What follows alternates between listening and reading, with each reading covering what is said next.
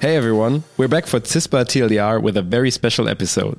TLDR is short for Too Long Didn't Read because the idea is that we talk about all the research that is usually buried in long, complicated papers. This episode is special because we don't have one but two guests. Our faculty, Dr. Michael Schwarz, and a guest from Austria, from TU Graz to be exact, Andreas Kogler. Hi guys, thanks for being here. Hi, thanks for inviting us. Yeah, thank you. Andreas, what are you doing here at CISPA and uh, how did you like your stay?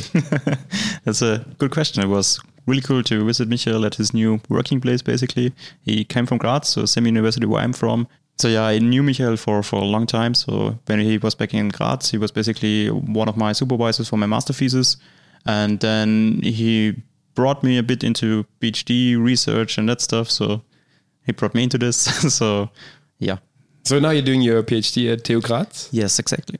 And were you also doing joint research when you were here at CISPA?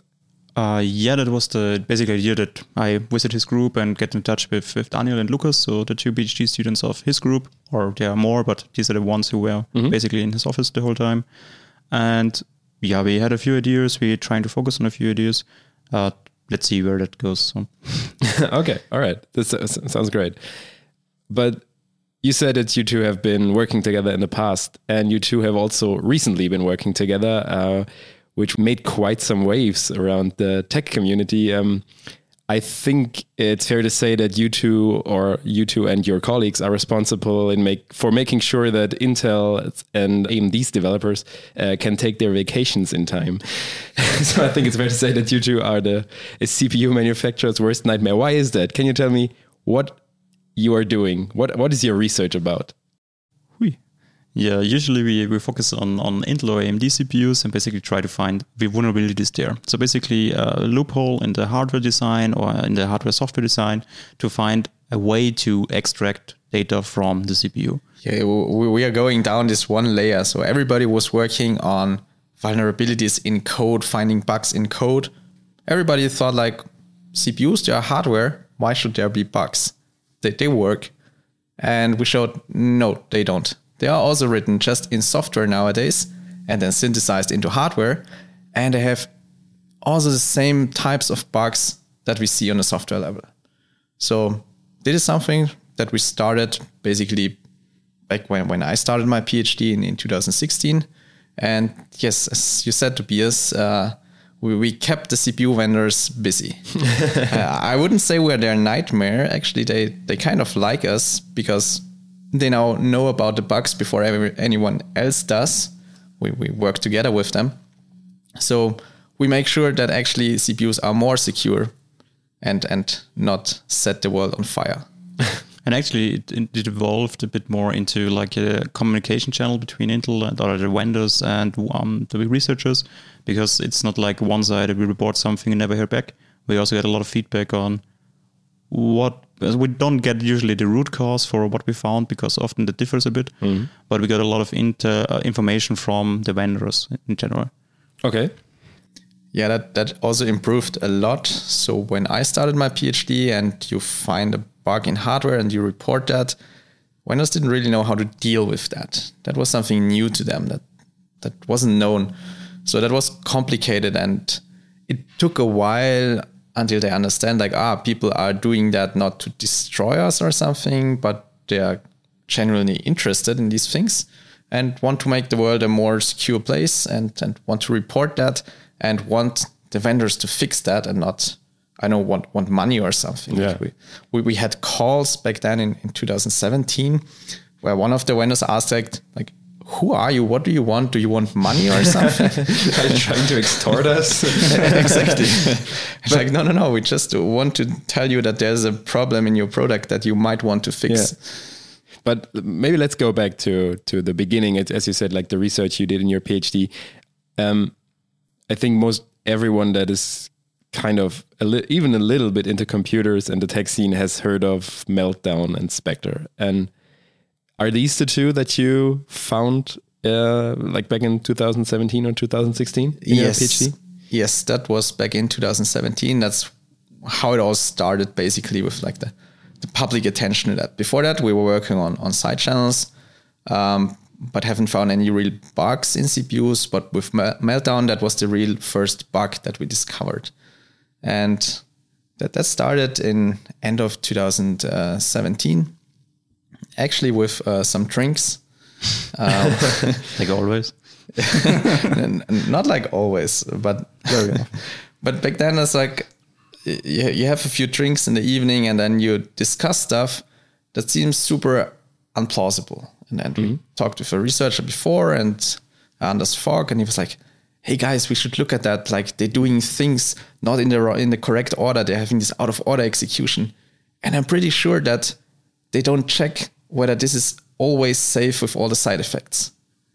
And and and we were like, ah, if that's the case, then somebody would have found that already. Yeah. Why didn't they think of that? Exactly. So like, I mean, that's, that's like a super trivial idea.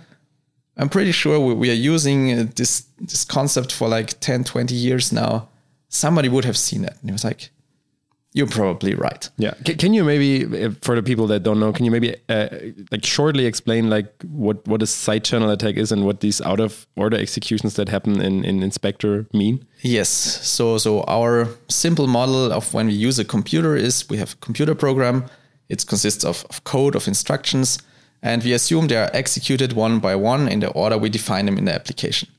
And this is not actually the case. So to make things fast CPUs reorder the instructions and then execute them as fast as possible by doing things in parallel.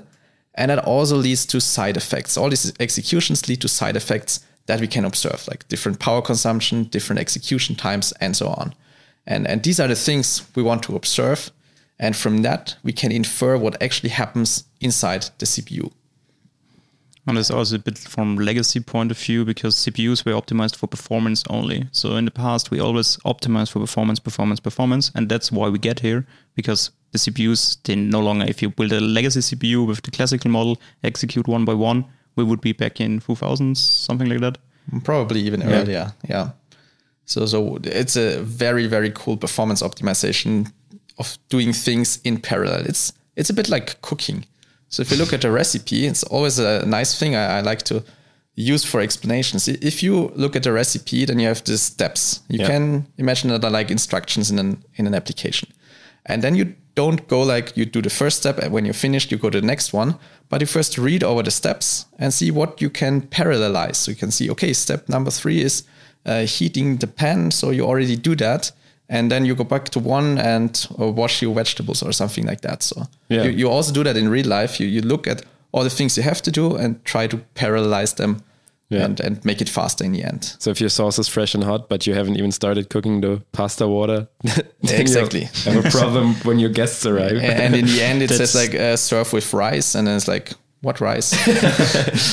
the perfect explanation for stalling. So basically, if the CPU mispredicts or something, then it has to re rewind everything, and yeah. then you lose time. That's yeah. basically.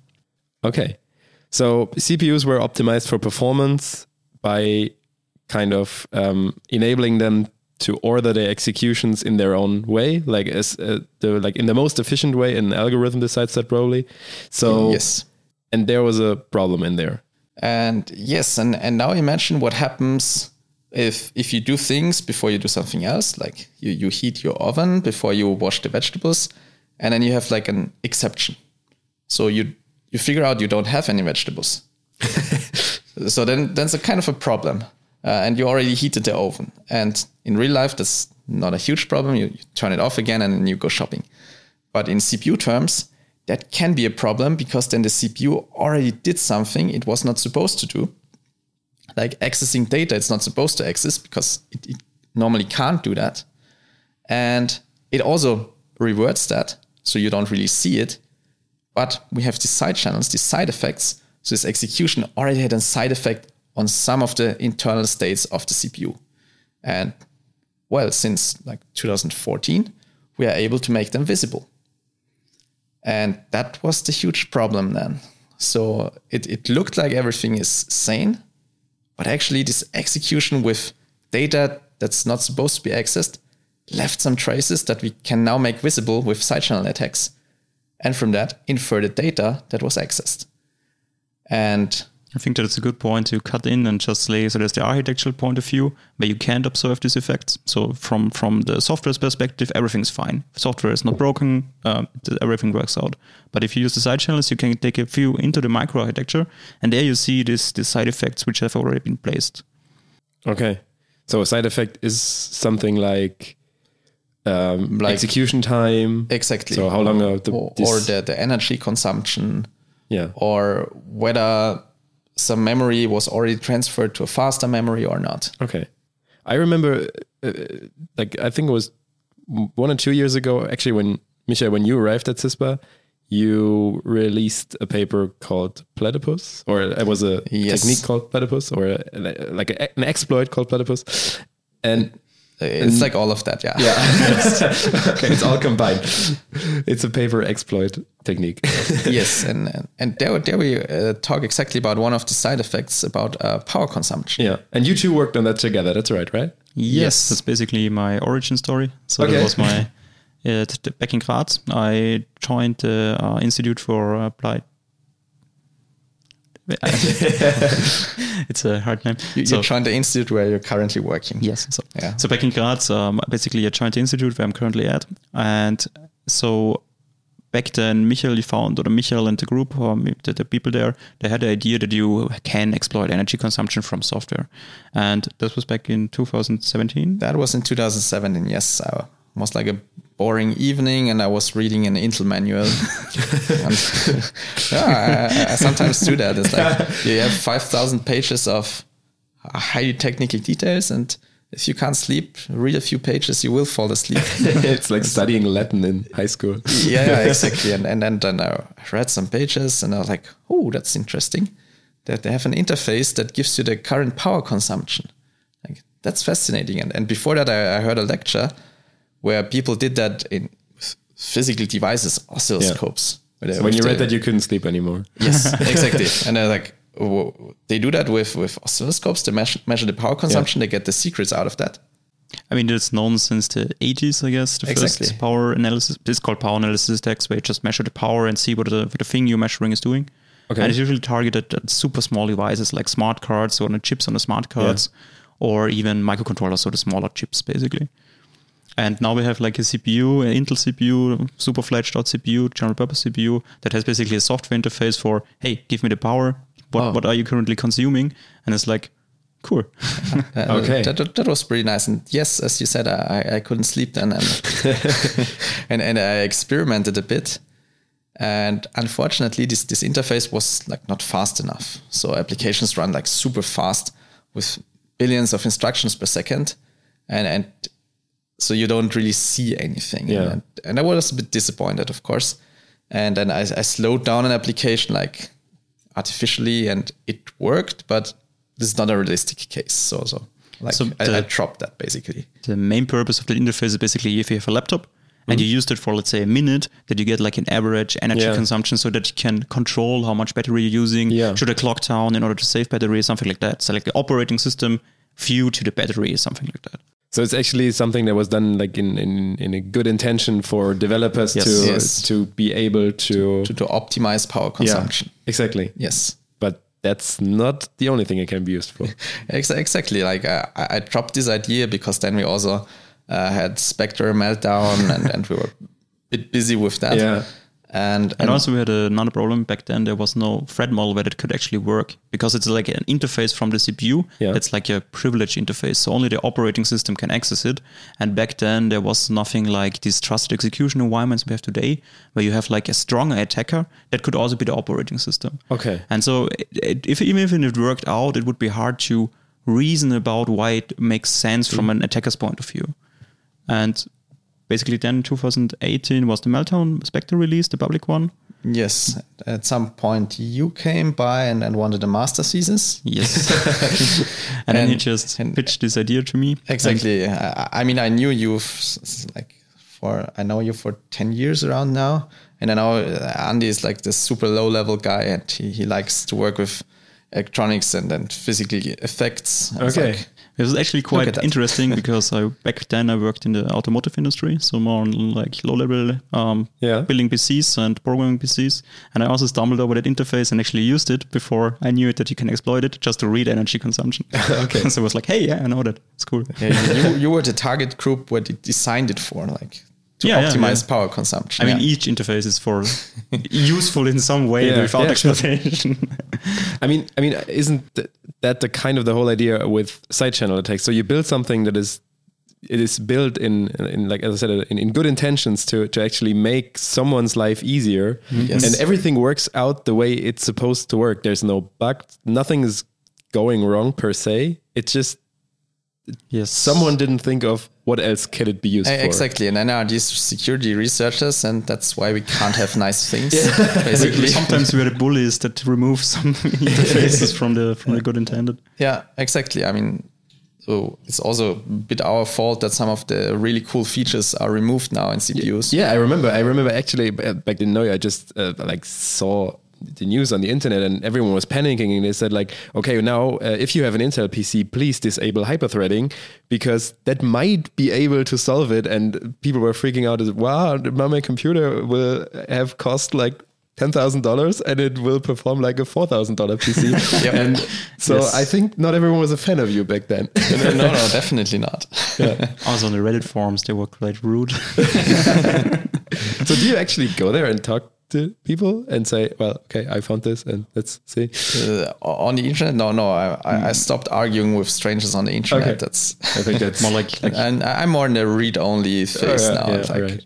just it's, it's sometimes really amusing. So what, what people write. about your research. Yes, Yes. yes. Yeah. But but I'm not personally offended Yeah, anymore. So, yeah. I, ca- I can imagine that you have to turn that off. yeah. But but it's I think it's it's the same everywhere. Where if you improve safety, security of something, it's often a bit inconvenient, and you Yeah. lose something for that, and, and people don't like that. But yeah, in the end, it makes things better. Yeah, I mean, it's also like run. always this inter- iteration. So basically, if you find a vulnerability right now, Yeah. the CPUs are not prepared for that. So the CPU vendors try to fix that with a workaround, with some some some let's say weird instruction or repurposing of things where you have like we reuse that instruction for something different, and it's like fixing it in production. So basically, you make a microcode update, and then you get this performance hits. But Yeah. the next generation, they will be built with that in mind, and they will like fix that in hardware. We usually call yeah hardware fixes basically, and then the performance penalty should go away. So for for Meltdown, it was the case that we have now Meltdown fixed CPUs that no longer forward data if the permission bits are not um, checked correctly. So the overhead should be vanishing at some point. Okay. But going back to Platypus, so then you start. It's that, that's all right. So then, then you started working on it as your master's thesis. Right? exactly. So at first we just looked at like Michael's experiments, like reconstructed, like how to slow down uh, applications to to match that resolution. And then at some point uh, we had the idea to target these trusted execution environments with this super strong threat model. And then also at that point, Jo Van Bulck was in Graz at some point. Mm-hmm. I think that was also He is also one of the researchers involved in, in many of these. Okay. Yes. So you're Yeah, a close gang of people working together. Yes, it's, And- it's a nice uh, collaborations around the world. So he's from Belgium, from KU Leuven, Okay. and yes, he's also one of the like brightest minds in this area. All right. And one of his project back then was basically to build a framework that allows you to arbitrarily single step victim code. So basically, you can interrupt, um, let's say, an application after each of the executed instructions. And that's perfectly what we needed because now we have the strong check model where it makes sense to use these energy measurements. And also, we have a tool to basically slow down and uh, the program even more beyond the possible things you had before.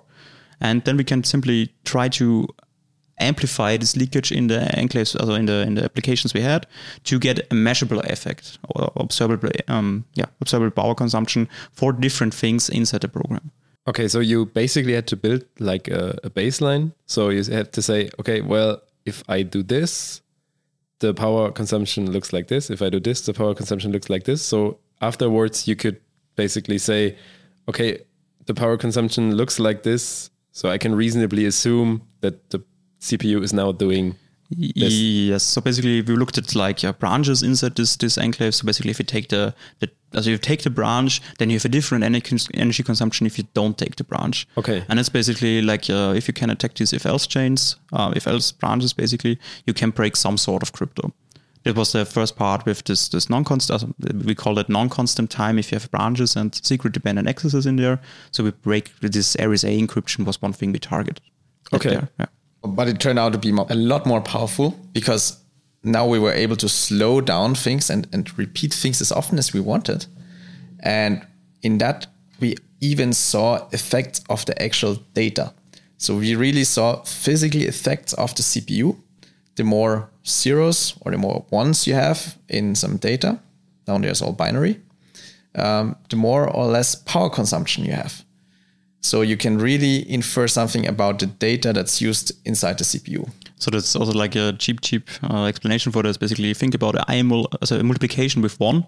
That doesn't change anything. So you can basically optimize that even further and say if I have a one in one operand, maybe this, the hardware just okay. I have a one, I can just forward the other operand to the result, and I'm done. Yeah. And you see like huge energy differences if you switch these operands. Okay. And- okay. But can I only infer metadata about the? So I can can I only figure out what kind of data is being processed in the CPU, or can I also figure out the data?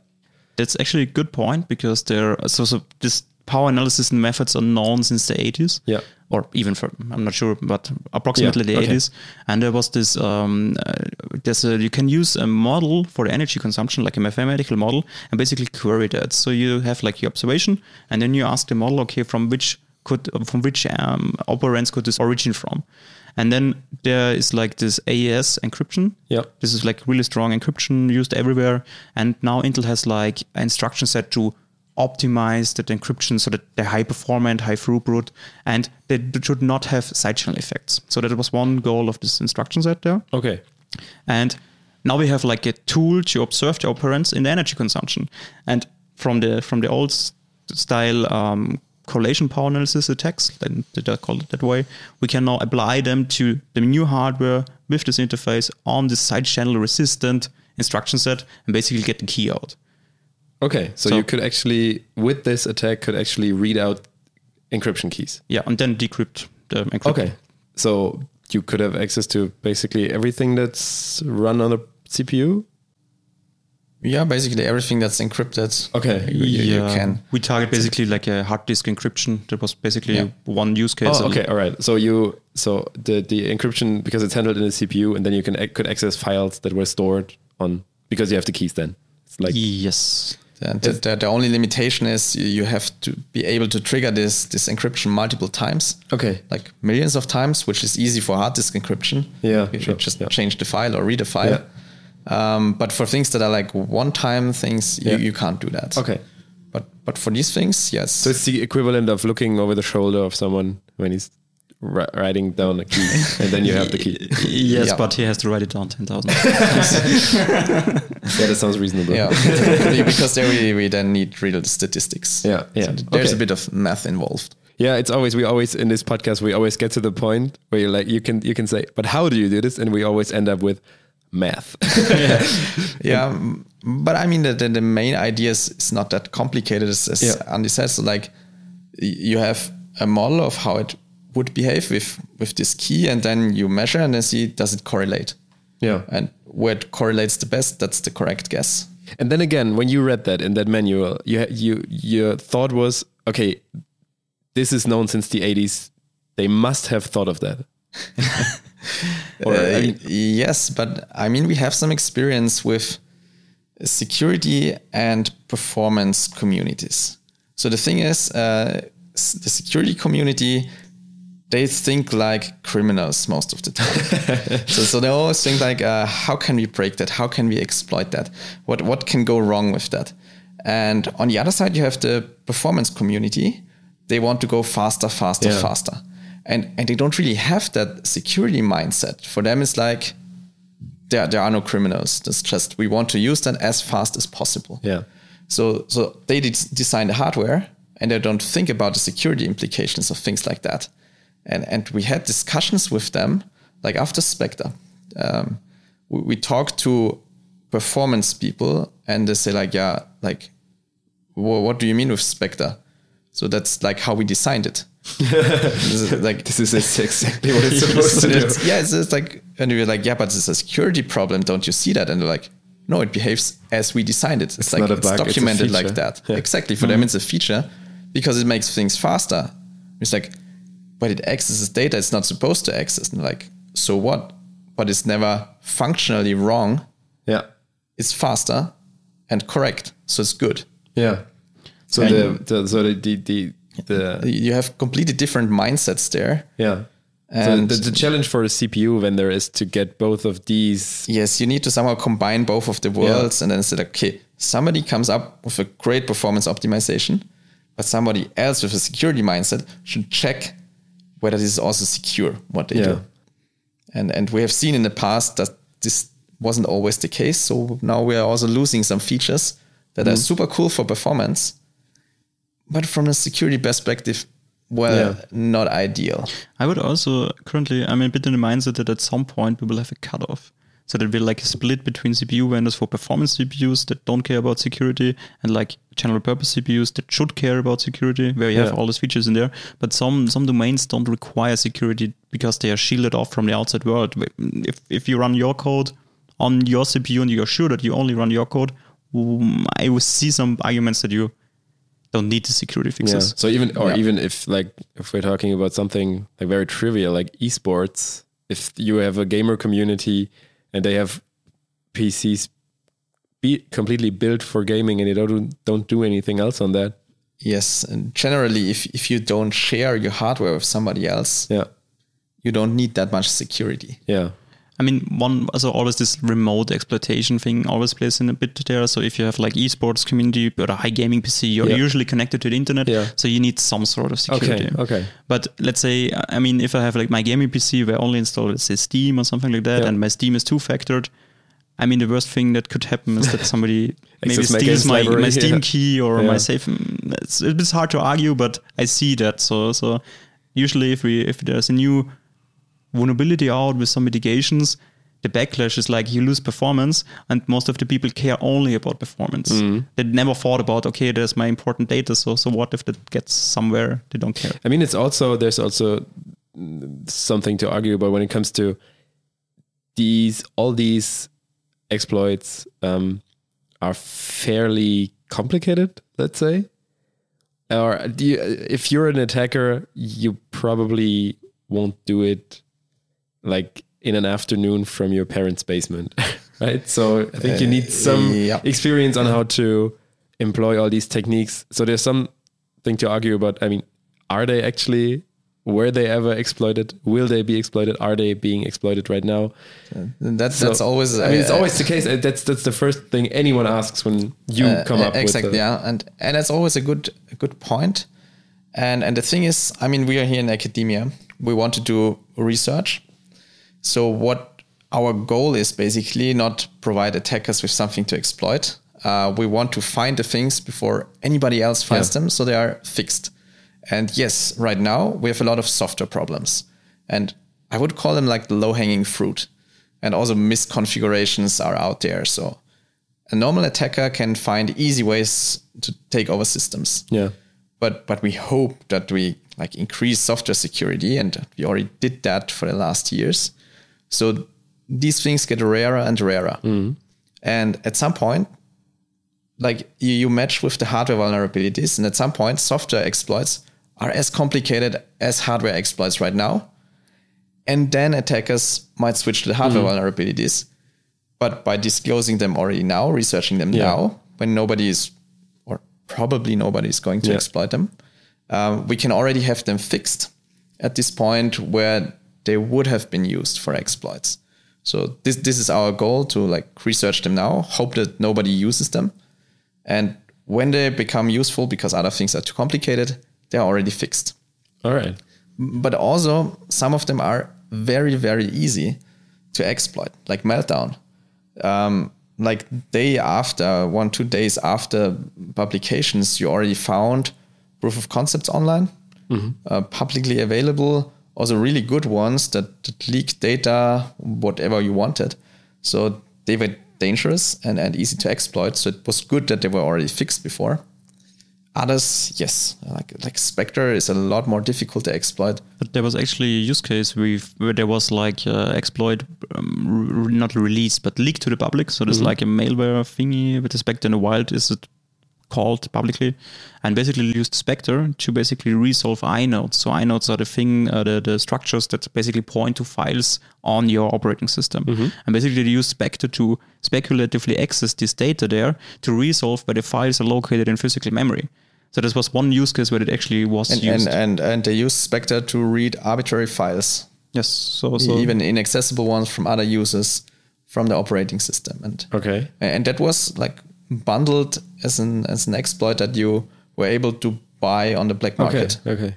So there's so, there's some people using it, but I guess it's uh, so so. If you if you would rank it, I would say social engineering is the easiest to get into the system, like like always. Then software exploits, and then Yeah. at some point you switch to hardware. Okay. At, at current at current state. So if, Yeah. Just uh, like maybe in a few sentences, what's the difference between Meltdown and Spectre? Because they are often like thrown into the same basket. Uh, yes, uh, I mean from from a high level perspective, they they look very similar, uh, but they have completely different root causes. So for for meltdown, you have this out of order execution, and in this out of order execution, permissions are not checked where they should be checked. Okay. so that they're checked lazily afterwards, and then you access inaccessible data. For Spectre, it's about speculative execution. So where the CPU predicts what is going to happen next okay. and then it can mispredict and already do something that it could do normally as well, but not in the current execution path. So there, it predicts something, does something it's it can anyway do, but not at this point. Yeah. And with that, you then with, with a few tricks, you can make it leak data, but but it's Okay. a, a lot more difficult to do that because you have to really trick the CPU into speculating the wrong path that you want to execute. And what I said before, hyperthreading from Intel that relies heavily on speculative execution. Is that correct? No, um, uh, hyperthreading uh, has, has different problems that, that you run uh, really in parallel, and that makes some of the things easier to exploit, like uh, ZombieLoad. Oh, okay. So there's there's so many exploits. There, there are so many exploits, so so many bugs. As, as ZombieLoad is like a, a variant of Meltdown, Okay. and you can see all the data that is currently used on your core. So because you share a lot of resources if you use hyperthreading. So if you use hyperthreading, you share half of the CPU core with a different core, basically a different program at the same time. And that's the, the main part, I guess. So you, if you, Yes. you have the same caches then, and that's the point where ZombieLoad kicks in, right? Yeah, with with ZombieLoad, you, you see the data that's used on, on your CPU core. And this is normally okayish because you're only, the only one running on your core. But if you have hyperthreading, somebody else can run on the same core in parallel, then also see this data. And, and this is something that is still not fixed. Okay. So it's still there. It's, it's still there. So on all the, all the CPUs that are affected, if you have hyperthreading enabled, anybody can steal all your data. E- even with uh, the newest updates. That sounds. Um, yeah. I, Not good. I guess I can sleep better at night now. but, but if you disable hyperthreading, then noth- nothing is running in parallel. lose at least 10 FPS then. Probably. you, you, lo- you lose half your cores, yeah. Okay, so I, so I think I can summarize that you've been very busy the last few years in, as I've said in the beginning, making uh, CPU vendors' lives a bit harder, but also make our CPUs safer. But back to you too and your corporation, because I think it was mm, only three weeks ago or so you found another exploit and released it, and it's called Epic. Can you tell us a little bit about it and also maybe tell us a little bit about how you find that and how you disclose it to CPU vendors? Yes. Um, Andy, do you want to? Yeah, sure. So so so Epic came also so Epic Leak we call it Epic. We will come to the name a bit um, later, but that all started out in Christmas around Christmas 2021, and back then Pietro Borrello was at Aoi, also in Graz, as guest student there. He is from Rome, also Italy, and we started looking at this MMIO range. So an MMIO range is basically a memory mapped IO, also memory mapped input output um, into your CPU to basically perform like you access a memory location and a memory location then triggers something in the hardware somewhere else. And we're actually researching something different back then and tried to look at these MMIO ranges there. And at some point, Pietro accessed one of these MMIO ranges and got back data he did not expect. And basically, the data was really it was really like like um, like you would imagine it in a hacker movie like you access a random location and suddenly you get like back strings and we know that from that location there should not come back like usernames from the system or Okay. something like like Michael suggested with the just um, open a file on the hyperthread and just um, cut the file and suddenly you read the strings back from that memory location that, that makes totally no sense in the first 10 minutes you look at it and I yeah, think that, that, that was that was great. That that confused uh, Pietro a lot. He was like, Pietro I, i'm seeing yeah. random data, and I was like, uh, open a, a huge file, and he was like, why? Like, open a huge file, just do it. And like, okay, and like, doesn't change anything. Like, what is huge? Like, I open a few kilobytes. Like, no, no, open a file that has a few hundred megabytes. And it's like, why? Like, just do it. and and he opened that file and like, whoa, I'm seeing the file content there where I shouldn't see anything. Okay. And then, Yeah. then his favorite quote was this, is- legendary quote was so I'm confused, I'm going to sleep. it was like early in the morning and like like always if you find something interesting, you just poke it around until Yeah. you try to understand it. And it was like the cutoff from the first day. There's nothing to gain tonight. I have to sleep. Yeah, that, that took us then a few days to actually weeks. Yes, to reverse where that leakage is coming from, Yeah. and also like it is. So we had like a lab setup in Graz, and uh, we tried to do research in a different direction. And Pietro was like um, sitting in the lab, and we have like all these computers there, and he was like booting in a special USB stick, like operating system all set up and prepared, like booting each different PC. And suddenly he had found like one PC where he saw that leakage, and that was like the kickoff from from Epic Leak. Yeah. And yeah, then Michael and, and Moritz, they, they, they analyzed the leakage a lot, so where it's coming from. Um, Yes, so we, we tried a lot of things. I mean, it's, it's one thing that's that happens for many of the vulnerabilities. You you see some data you don't expect to see, and and in the past we often said like uh it's noise, but but there's no noise. Like a, a computer is a deterministic system, and and and we ha- have like this this mantra like noise is just somebody else's data. Mm-hmm. We just need to figure out who that somebody else is okay. and and and that often takes a while. And you, you try like, okay, when do I see that data? Like when opening a, a huge file, like okay, it must have something to do with the memory, and and then you come up with, with different ideas like where could it come from? Then you write programs that exactly use this part of the CPU where you think it comes from, and try to see is this leakage there or not. It's like a chain of experiments, uh, would, would Exactly. explain it. So you start off like, okay, if I only touch registers in my CPU, can I ever see leakage? No, okay, so I don't know. So I know it's not coming from the registers. Next step, the first level cache. And you, you, you go one step further and further.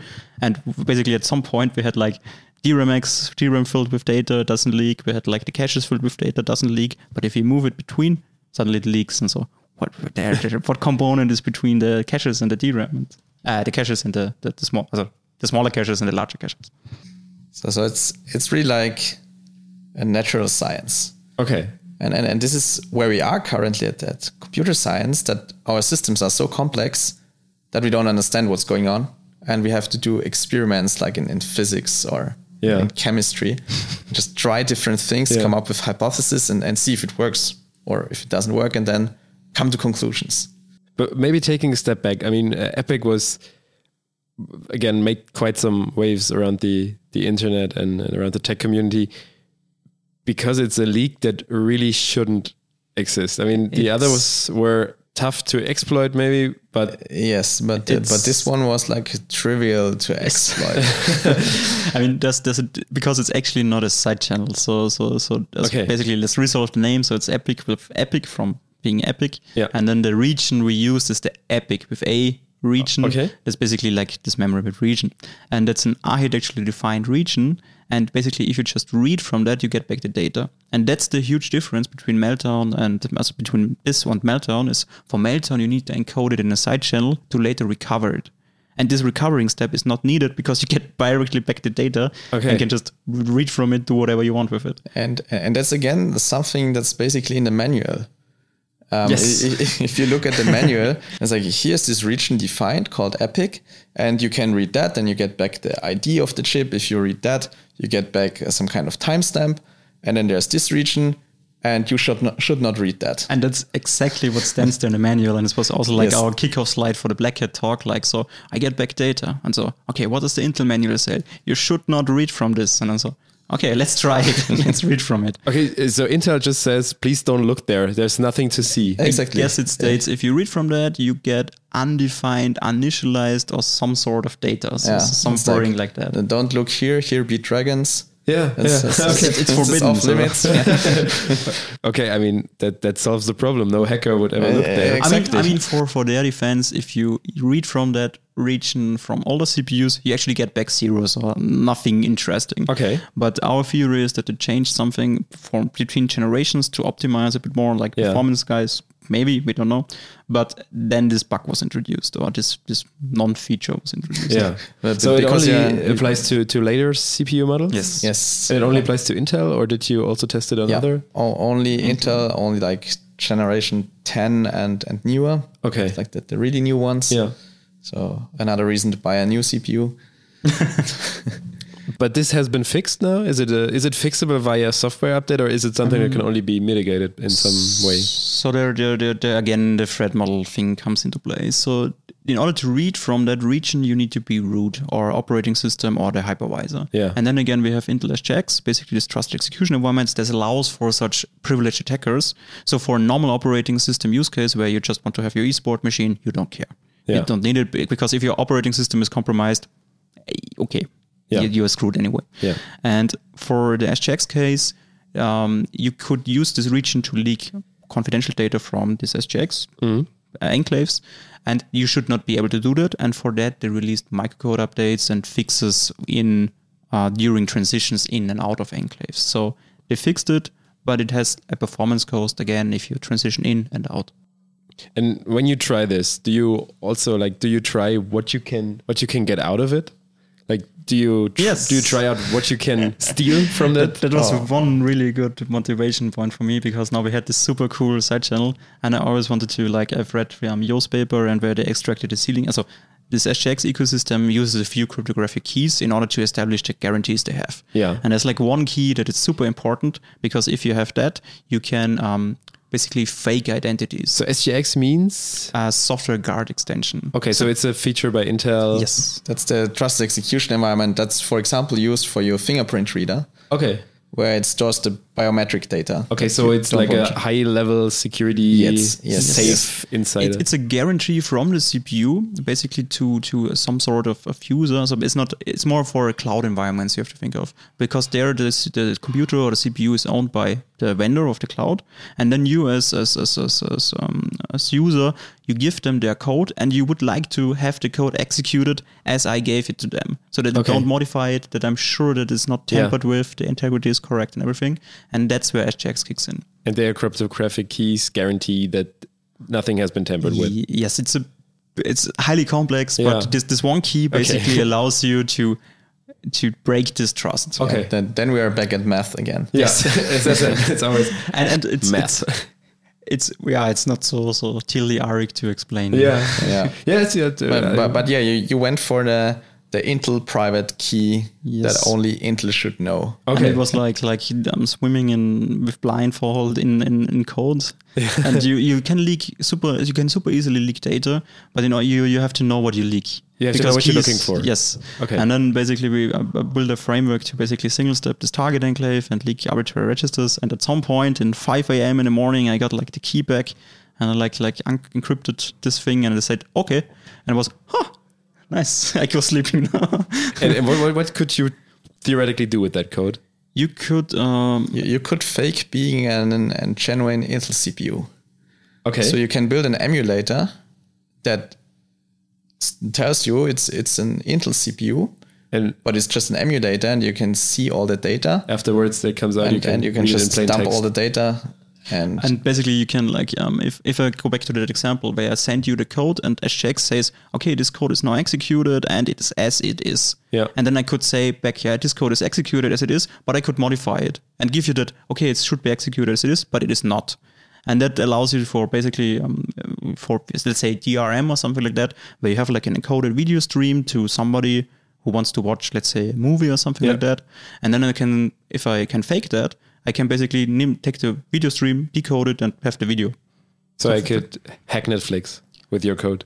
Uh, I'm not sure what Netflix internally uses, but we often use the example because it makes more, Yeah. more sense. Yeah, uh, Blu-ray used that Yeah. in the past, and and I've seen I've, I've seen it on the internet. Uh, some people were really excited in some uh, underground forums. I was like, "Whoa! Now we have a primitive to get the key out of there, and then we can decrypt any Blu-ray movie and Yeah. uh, easily leak the 4K version." Then, Oh, okay. so that it's. So, but but it's of course illegal.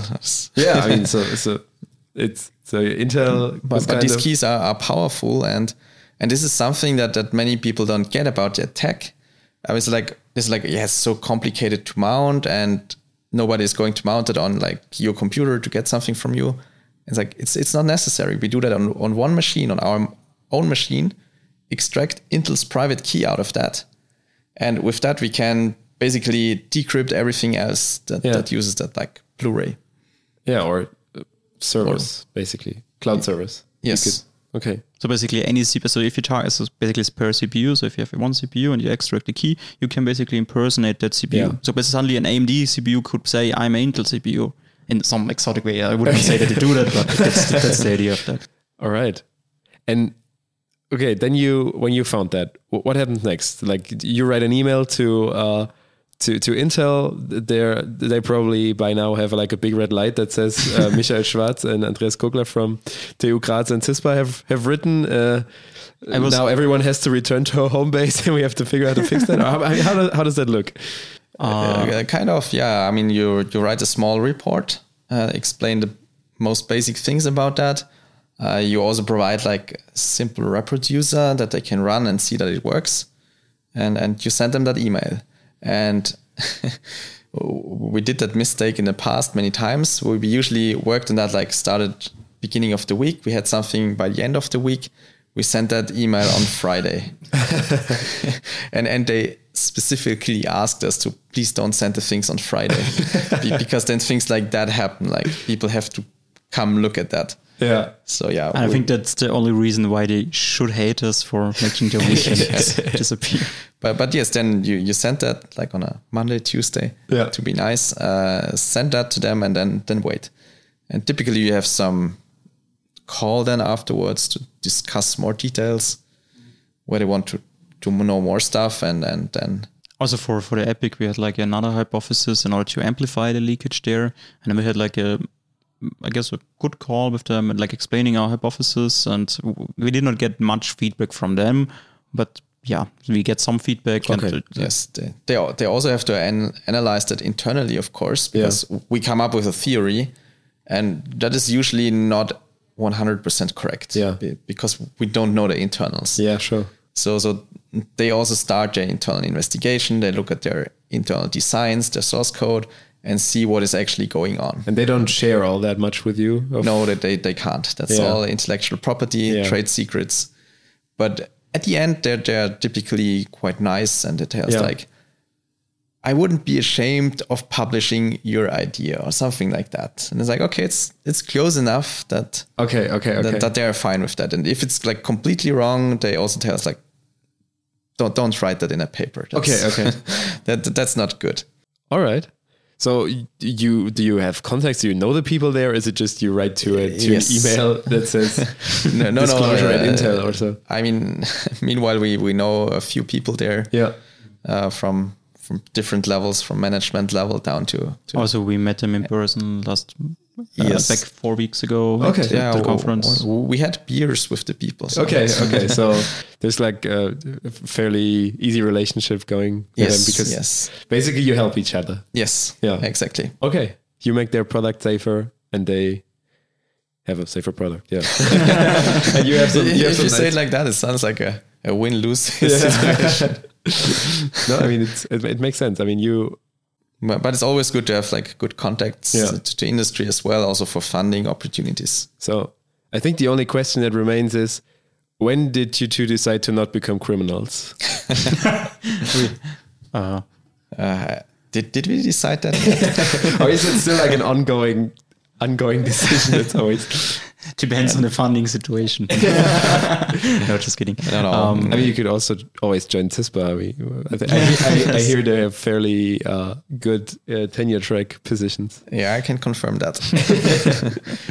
Yeah. Uh, no, it's uh, I prefer to make the world a safer place and ex- exploiting things. I mean, yes, it's fun in, in like a safe environment when you can do that, but it's also like if you're a criminal, you're like always on the run, and you do that, and and you have this pressure to always find new things because they are fixed when they are discovered. And yeah, probably you can make good money, but you're not going to make a lot of friends. Yeah. And it's also like like like I I prefer the legal path because also in the legal path you, you can make a lot of money with that. And also, it's like if you publish it, you have like a, it's like more ego thing. You have your name attached to. Mm-hmm. You If like you're the fame, yeah. Yeah, so, sometimes. and if you're a criminal, and you attach your name to it. I mean, okay, nice. Yeah. you're screwed. so I think you're you two are like in the in the in the scene. You're you're fa- fairly famous as well, right? So people know you when you come to a conference. Uh, yes, yes. Many people do. Okay. And, and, and that's also nice. Yeah. And and sometimes you're on TV or in the newspapers, and that's like what your Or in parents and grandparents like. I, I guess for for Michael and me, it's always like poking around in CPUs you don't know and like finding, Yeah. trying to understand them, like this black box approach. So when Apple released their new CPU lineup last year, was like Christmas for you. yeah, we also have that upstairs. Okay. so can we expect something in the in the future? I'm not allowed to uh, discuss this uh, as of now. I, I can neither confirm nor verify that. Okay, I guess um, like if we take a look at your uh, track record in the last few years, I uh, wouldn't hold my breath that uh, there won't be something new cooking. So um, there, there, there always is. There Yeah. always is. And yeah, it's, it, it's it's a fun process. It's fun like poking around, finding something, and then letting the others fix that mess. yeah, I think that's that's a that's a fairly good good point to end on. So thank you very much for being here. Um, also, Andreas, I hope you enjoyed your visit here Yeah, in it was uh, CISPA really Saarbrücken. cool. Maybe you'll be back one day. Hope so. Um, okay, then have a nice day, guys, and um, Thanks. yeah, keep making the world a safer place. We will. Thanks Bye. a lot. Ciao. Bye. Bye. Thank you.